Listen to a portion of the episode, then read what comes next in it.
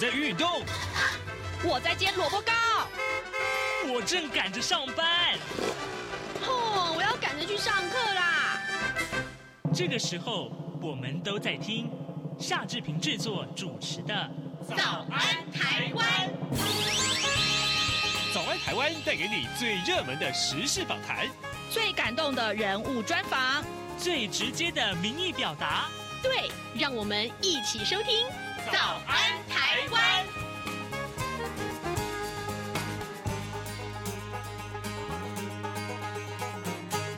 早安，台湾！我是夏志平。今天是二零二三年的十二月二十二号，星期五。在今天早安现场这个单元里面，志平跟您探讨最近最热门的这个话题，叫做囤房税。囤房税的二点零的这个新的制度啊，在立法院三读过关了。好，那么接下来对于台湾的房地产市场有怎样的影响呢？还有，你是不是手上有很多很多的空屋，在这个拥有了这么多的空屋呢？你该怎么办呢？嘿嘿，好，待会呢，志平要为您连线访问台北大学不动产与城乡环境学系的彭建文教授。我们请彭老师在节目中跟大家分享啊，这个新的制度您该注意哪些细节呢？在跟彭老师连线之前，志平有一点点的时间来跟大家说一说各平面媒体上面的头版头条讯息。今天呢，呃，三个报纸的这个头版头条消息啊，或者是头版上的一些讯息，其实都差不多啊。我们来看看这一则消息。昨天呢，呃，我知道有很多的财经线的这个记者朋友、同业们，其实忙到很晚。那就是中国大陆呃终止部分 ECFA 的这个关税减让啊，有十二项的石化产品对呃占对大陆出口的百金额的百分之一点三。那这是目前看到的一个呃相关的影响是什么呢？我们来看看联合报的内文。大陆对台贸易壁垒调查结果出炉之后，昨天进一步的公告，从明年一月一号起啊，终止海峡两岸经济合作架构协议，也就是所谓的 ECFA 的这个部分产品关税减让，涵盖的这个范围，呃，是原产于台湾以石化领域为主的十二个税目啊进口产品。那么，呃，这十二个项目其实都是石化产品，包括丙烯在内啊。那么，大陆国台办表示说，两岸可以在九二共识基础上协商解决各类经贸问题。那经济部则是说，呃，正好是在明年一月十三号的大选前夕。那么，对于大陆再次把经贸政治化、工具化，表达遗憾啊。呼吁两岸贸易的争端应该要在 WTO 的机制之下讨论解决。根据 ECFA 的这个协议呢，这十二项石化产品已经分三年逐步降到零关税。那经济部次长陈正奇他说，终止的十二个项目的产品有九项法定税率是百分之二，那两项是百分之六点五，另外有一项是百分之十啊。好的，其中还有两项是税率是百分之一。那这个呃。这个统计呢，呃，经济部就说了，说这受影响的产品啊，今年一到十一月对于大陆出口的金额大概是十八亿亿美元，这占台湾对于大陆出口金额的百分之一点三，所以其实呃，金的占比很小啊。那么呃，国发会的主委龚明鑫他也说，整体 ECFA 的。这个呃出占出口还不到百分之四，这十二项占比更低，那么对于整体经济冲击是非常有限的。明年经济成长率还是会超过百分之三，但政府会协助受影响的个别厂商。这是联合报为您关注有关于这个消息啊的相关的一些呃呃报道。那自由时报上面也提到，不过这个消息在上面是以这个陈建仁，就是行政院长陈建仁他的这个。回应，他是说，呃，这是典型的经济胁迫啊，这是典型的经济胁迫，这是有关于《自由时报》上面头版啊、呃，对于 Agfa 这件事情的一些回应。当然，呃，《中国时报》上面也提到了这个事情，不过就是呃相关的一些报道，就跟刚刚我们所陈述的内容差不多。另外，我们再来看看《自由时报》的头版头条，这是美国国务卿布林肯的一段谈话。呃，布林肯呢在二十号举行年终记者会，强调美国将会致力于深化北约和印太盟友的合作和这个协调，以便能够更有效率的啊因应中国在贸易跟经济的这个胁迫行为，并且关切台海、东海、南海的这个和平稳定和人权等领域。那布林肯从乌克兰以巴冲突到这个区域合作啊，细数了过去一年的外交成果跟未来努力的目标，在谈到印太区域的时候，他就说了，美国将会持续从强势地位出发，跟中国往来。美国拥有坚实的印太区域的伙伴关系，并包括了啊美日韩大卫营的峰会，还有就是澳英美三方安全伙伴协议等等啊，就是 AUKUS 啊 AUKUS。那么这是自由时报为您关注的话题。呃，另外，《中国时报》则是为您关注的是海虎前舰六名官兵落海，目前还有三位官兵是失踪啊，这是一个令人遗憾的呃意外消息。好的，现在的时间是早晨的七点零六分一十秒，我们先进一段广告，广告过过后，我们啊马上来跟呃彭老师连线喽。啊，老爸早啊！哎，起床啦！今天吃什么啊？哦，今天啊，我们来吃吐司加火腿蛋啊。嗯，好香哦。哎，爸，你在听什么啊？哦，我啊，在听中央广播电台的节目《早安台湾》啊。我平常最喜欢听夏志平主持的访谈了。哦，这个节目都在讲什么啊？新闻跟热门时事话题啊。哎，还有啊，报新闻而已哦，好无聊哦。哎哎，耐心听我说完嘛。早安台湾的节目内容不只是这样哦。除了每天最新的新闻内容，还会邀请各界的专业人士、学者来分享他们的见解哦。我只要一边听这个节目，一边做早餐，就能够了解好多事情哎。哇，那我也要听，在哪个平台可以听到啊？在每个礼拜一到每个礼拜五的早上七点到七点半，就能够在中央广播电台的官网上面收听到喽。哦，对了。在 Sound On、Spotify 这一些 Podcast 的平台上面也能够听得到哦。哇哦，老爸你很潮哎！对呀，Podcast 上面就能听到，也太方便了吧？哎，什么味道啊？哦，老爸，我的早餐烧焦了啦！早安，台湾，你正吃着什么样的早餐？吐司加火腿蛋，咬一口，然后收听中央广播电台。早安现场。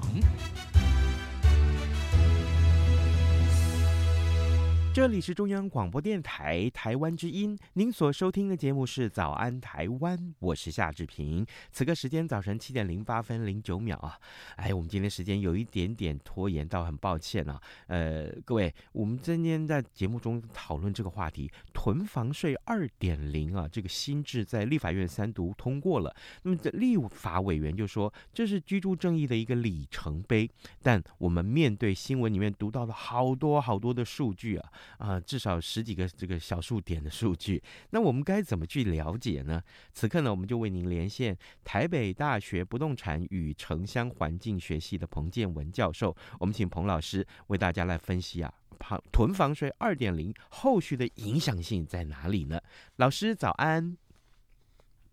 啊，主持人早，听众朋友大家早。是，谢谢老师一早接受我们的访问，辛苦老师了。老师啊，有些这个群。听众啊，就在我们的群组里面来问说啊，说在读到这个囤房税相关规定的时候啊，很多的数据都这个雾煞煞哈。然后一开始呢，我所以我们先请教老师，能不能为我们听众简单的啊列举一些啊，在二点零新制里面所提到一定要了解跟记住的数据，还有实施要件，好不好？甚至于这些专有名词，我们也请老师简单的解说一下。谢谢老师。好，是听众朋友，大家好。呃，囤房税二点零啊，表示之前已经有一点零了啊。嗯、那囤房税简单的来讲，就是房屋税啊，房屋税的税率啊，采取所谓的差别的啊，差别的一个税率啊。所以说房屋税啊，房屋税啊，在房那个囤房税二点零是呃，基本上就是针对啊拥有三户以上非自用啊住宅的这些人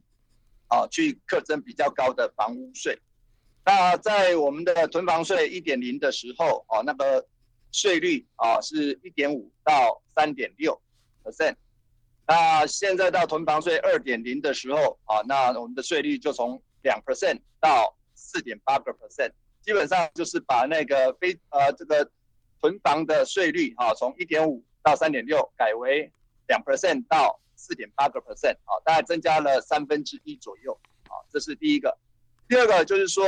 呃，过去我们的这个囤房税一点零的时候，那所谓的这个囤房啊，囤房的那个三户以上啊，是以地方政府啊，也就是县市政府啊，为各自的一个计算的一个方式。那现在在囤房税二点零的时候，它改为是所谓的全国总归户啊，而且就是呃，不管你是在哪一个县市啊，都是适用那个适用一样的一个呃最高的税率。啊，接下来呢就是第三个哈，那在囤房税呃二点零里面，也把我们的所谓的单一自住啊，单一自住的这个住户啊，也就是要广大的这个。呃，拥有只有一户自有住宅的这个呃朋友们啊，那个房屋税的税率会从现行的一点二个 percent 啊下降为一个 percent 啊，这个大概是这个这是呃调整的一个主要的一个呃变化。那另外呢，对于那个呃继承所有的哈继承所有的房子啊，那这个部分啊，它其实它的税率哈从原来的这个呃三点六啊。三点六，哈，它有去调降，啊，调降为二点四，嗯，那整体上来讲的话，我想我们基本上我非常肯定，啊，这次存房税二点零的一些相关的调整，呃，因为其实要做那个税负的调整，在台湾基本上是相当困难的啦，嗯，那这次也是因为我们三个，啊，三个主要的政党还有其他的政党，因为大家都是在所谓的居住正义，啊，这样的一个共识之下，啊，去去去调整，啊，我们的这个。应该叫做所谓的持有税了哈，因为过去我们的这个税税制的调整，基本上都是从所谓的那个交易啊，买卖交易或者是那个所得的方式来调整，而这次基本上囤房税二点零啊，是以从所谓的加重啊，加重三户以上非自住的这个屋主的这个呃房屋税的税率啊，我想这个大概是目前我们呃主要的一个改变。那另外呢，就是说啊这个。三户啊，三户的话都必须要哈迁入户籍啊，迁入户籍才能够去呃适用为三户啊自住啊。当然，台湾的那种所谓的呃自住的定义，相较于国外来讲是相对比较宽松的啊。因为在台湾啊，在国外很多都是一户啊，一户主要住宅可以适用优惠税率。嗯，那在台湾的话，我们是把那个自住那个所谓的自住的部分放宽啊啊为三户。好，那只是说我们这次的三户啊，就必须是。迁入户籍就是本人、配偶还有直系亲属啊，都必须要在这三户住宅里面迁入户籍啊，实际迁入户籍啊，才能算为自住啊。那之前在一点零的时候，其实没有这样强制的要求。我想先回复这样讲。是的，好，呃，各位听众，今天早上志平为您连线访问台北大学不动产与城乡环境学系彭建文教授。我们请彭老师先就呃这个囤房税二点零新制里面所应该注意到一些数据，还有呢就是它到底怎么去实施啊，做了简单的解说。我相信听众经过老师的解说以后，应该是对囤房税有一些粗略的了解了。老师，接下来我们想请教您啊。过去我们在讨论居住正义的时候，总是会提到说，哎，台湾的房价实在太高哈，一般的民众根本就买不起啊。所以呢，有部分的立法委员在囤房税二点零三制呃这个呃这个制度三读的时候，他就说，哎，这是居住正义的一个里程碑啊。请教老师，囤房税跟房价的合理化有什么样的关系呢？是，那过去大。其实房地产市场的这个房价太高，好，其实除了真正所谓的买房子自住的人之外，其实当然，呃，房地产呃就长期来讲，其实相对呃增值潜力大啊，那风险相对小，其实也是很多的人啊国人很多的国人很重要的一个投资理财的工具啦，啊，这个是不可讳言的。那但是呢，就是说，因为我们的呃这个房地产市场里面哈，因为这个。供给很相对是有限的，那又有自住的，又有投资的人进来，那相对的就房价就会因为我们的需求很多啊，那供给相对比较少啊，在供不应求的情况之下，就会产生所谓的房价的一个上涨，甚至所谓的飙涨。嗯，那当然，囤房税二点零啊，加重了所谓的三户以上非自用住宅的这个房屋税的税率，目的其实是就是希望说啊，就是呃，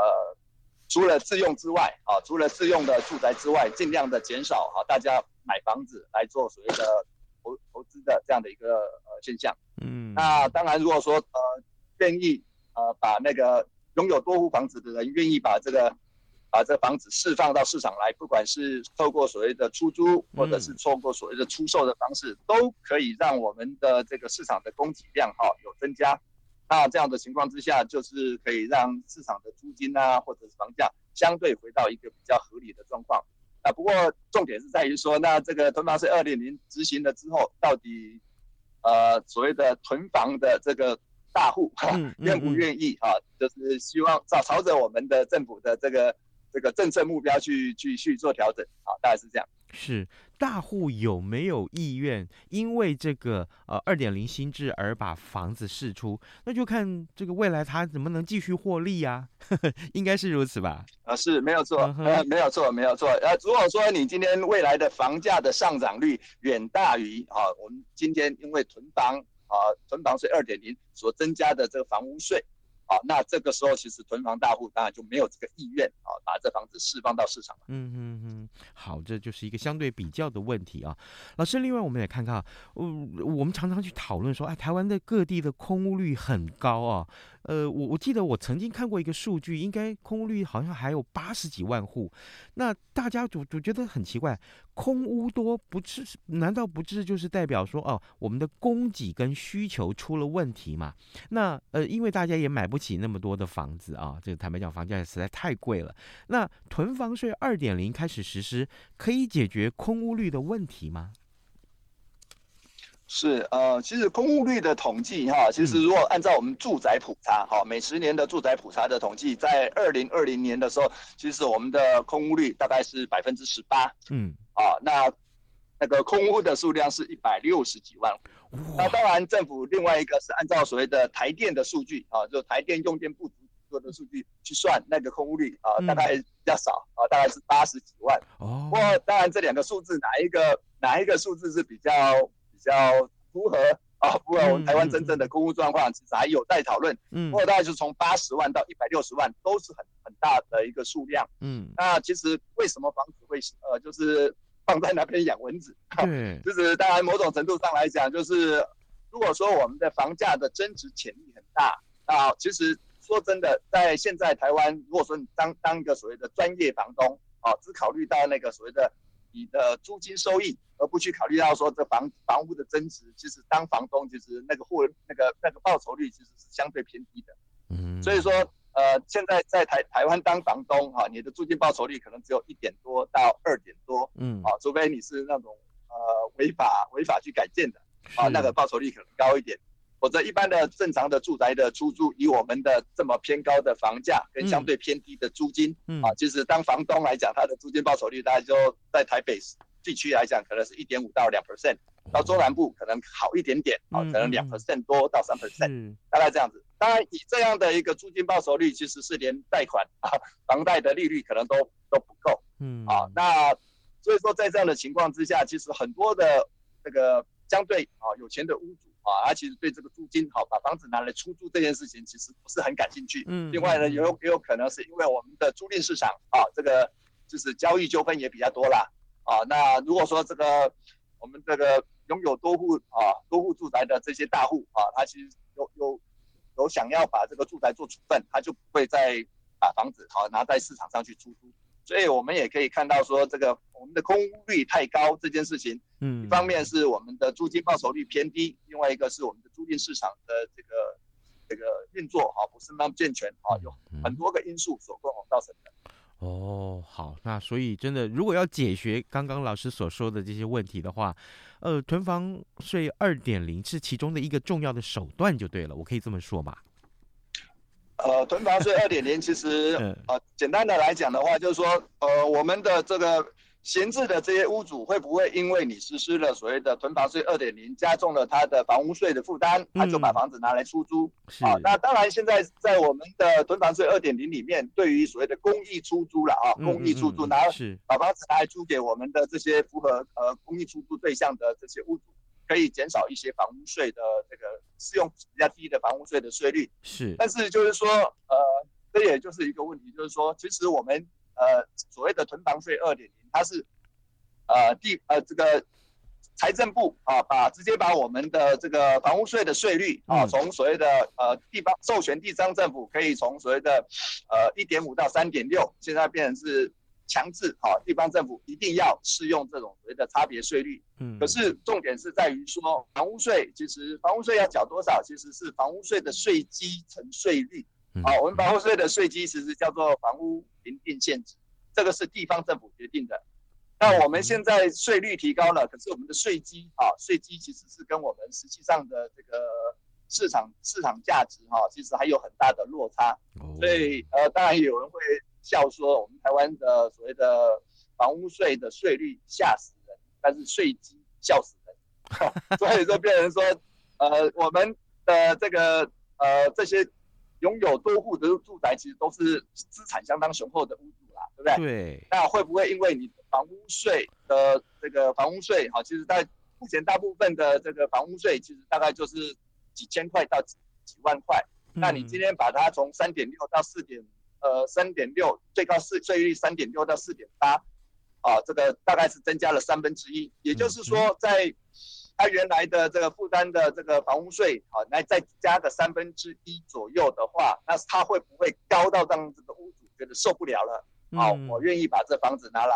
出租，或者是把房子拿来出售，啊，这个其实也就是说他的那个那个呃压力有没有大到他需要这么做啦？那当然，如果说以我们现在台湾啊，这个很多的房屋啊，其实要缴管理费，其实很多的。很多的屋主的管理费每个月缴好几千块，甚至上万块。嗯，啊，他缴的房那个管理税、管理费的那个呃费管理费都比他要缴的那个房屋税高很多啊。嗯，所以说你现在把那个房屋税的税率提高了，当然会加重他一点点负担，但是够不够啊？让他真的愿意去做这个所谓的出租 或或者是出售的这样的一个决定，其实我个人感觉起来那个力道可能呃可能不见得那么强。嗯啊，或许。呃，他最后的结果可能不不太能够像我们一般的预期，就马上真的就是啊，一大堆的这个囤房的这个屋主就赶快把这个房子拿来出租了，或出售了啊。这个这个，而且在短期来讲，这个影响其实不会那么的清楚啦，因为我们的房屋税是一年收一次嘛，对，啊，一年收一次。那在这样的情况之下，其实呃，对房东的压力，呃，对那个呃这个多屋者的压力，其实可能不见得那么大。嗯，啊，那另外一个也也就是回到另外就是所谓的会不会转嫁的问题啦。对，啊，就是说，如果说这些屋主他本来就是有把这房子拿来做出租，只是他没有缴税啊，其实现在重点还是很多的屋主他其实没有缴没有缴所得税啦。啊。嗯，那如果说今天呃房屋税的提高，那开始屋主要缴所得税，而且要交比较高的这个房屋税的房屋税啊，那这时候那屋主会不会就是反映成本啊，反而也也把我们的。租金再提高，这个其实是蛮有可能的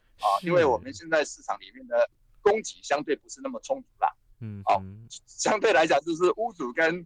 那屋主跟房客啊，其实屋主还是相对的比较呃这个力量比较大啊，优势比较大啊，因为我们市场上的供给没有那么多啦啊，供给也没那么多，所以说很多的在很多的都市的地方，那个租屋需求很强烈，可是这个房屋的供给相对比较少。那这个时候，其实这种转嫁的情况就可能会发生。哇，谢谢老师的解说。哎，这个各位这个租屋族族们啊，这个还有这个房东族们，你可能就要注意一下老师的解说哦。这个可能啊，呃，虽然这二点零的这个效应啊，短期之内不会太明朗化，不过呢，恐怕因为刚刚老师有一句话非常关键，二点零啊，把整个这个税啊大概提高了三分之一左右，那会不会房东就因为提高了这个呃要缴的税多了嘛，于是乎他就调高出租的房价，恐怕这才是我们接下来要关心的话题啊。各位听众，今天早上志平为您连线访问台北大学不动产与城乡环境学系的彭建文教授。我们请彭老师在节目中解说有关于二点零囤房税的这个相关的细节，还有它的效应。老师，最后我们还有一分钟的时间啊，可不可以请教老师？就是呃，这个台湾一部分人当然是拥有许多房产了，当然这个族群也是受囤房税实施影响最多的人。那在持有房屋的房产的这个规划上面，老师不可以给他们一些具体的建议？是，当然，呃，就是房子盖好了，闲置在那边没有使用，确实是一种浪费啦。当然，呃，如果说我们拥有比较多房产的人，啊，当然除了一部分你自用之外，啊，愿意啊把这房子拿来出租，啊，即使我们的这个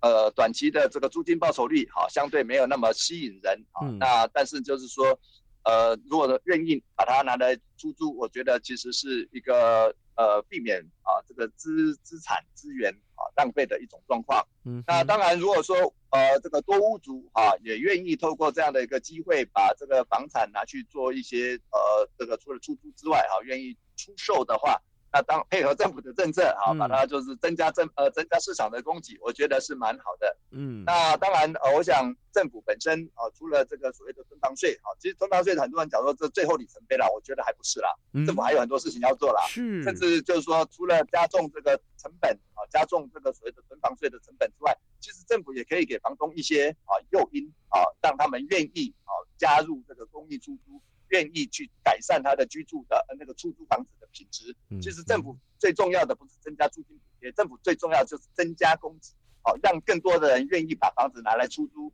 让租屋的人有有一些选择性。然后，而且当我们的租屋的供给增加了，其实房房租其实就会相对回到一个比较合理的价位，政府就不用那么多的租金补贴。否则我们的供给没有改变，啊，租金补贴让。很多的租屋的需求增加，只会让租金上涨。其实到最后，那个我们的广大的这个呃承租承租人，其实并没有得到好处。好，我想这个政府未来还有很多事情要去做调整改善。谢谢。好哇，这这未来要做的事情这么的多。那呃，老师，我我想再跟您就是呃预约一下好不好？那接下来如有类似这个议题的话，我们再跟老师连线，一块来讨论这样的话题。好好，谢谢老师。呃，各位听众，今天早上志平嗯，为您连线访问的是台北大学不动产与城乡环境学系彭建文教授。我们请彭老师详细的解说了囤房税二点零相关的效应啊。谢谢老师跟我们的分享，老师辛苦了，谢谢，谢谢，谢谢。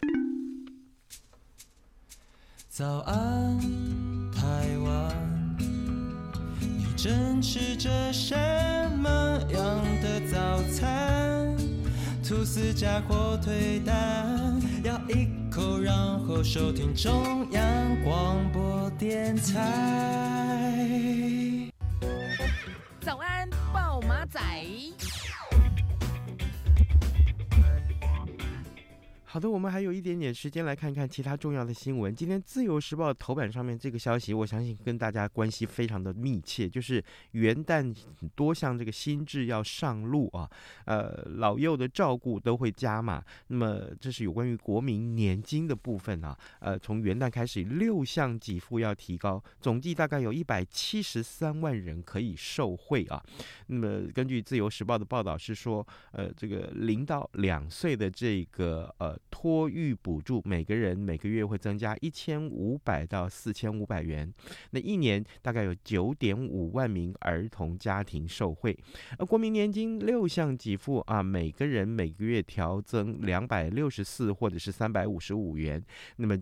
将近有一百七十三万人可以受惠。而弱势儿少生活补助呢，还有中低收入老人的生活津贴也会调高。哇，这真的是好消息哦！哈，赶快跟大家分享。那跟你有关的部分，赶快去查清楚哦。好，那另外当然我们也要。邀请呃各位听众啊，可以的话也锁定中央广播电台的各节新闻，或者是我们的官网上面来浏览新闻。我知道呢，您非常关注的是明年一月十三号的这个总统大选投票，还有立法委员的选举投票啊。那呃，我们已经正在规划在一月十三号。的这个呃开票日啊的下午，我们开始来转播这个相关的一些最新的得票数，或者是呃政党获得票的比例。当然，呃，谁当选下一任的这个中华民国的总统，这也是大家最关注的话题。我们也邀请大家跟我们一起来关心。今天节目时间差不多了，礼拜五要祝您有愉快的周末哦。咱们下个礼拜一再见喽，拜拜。反正过了十二点，好多一样被丢弃。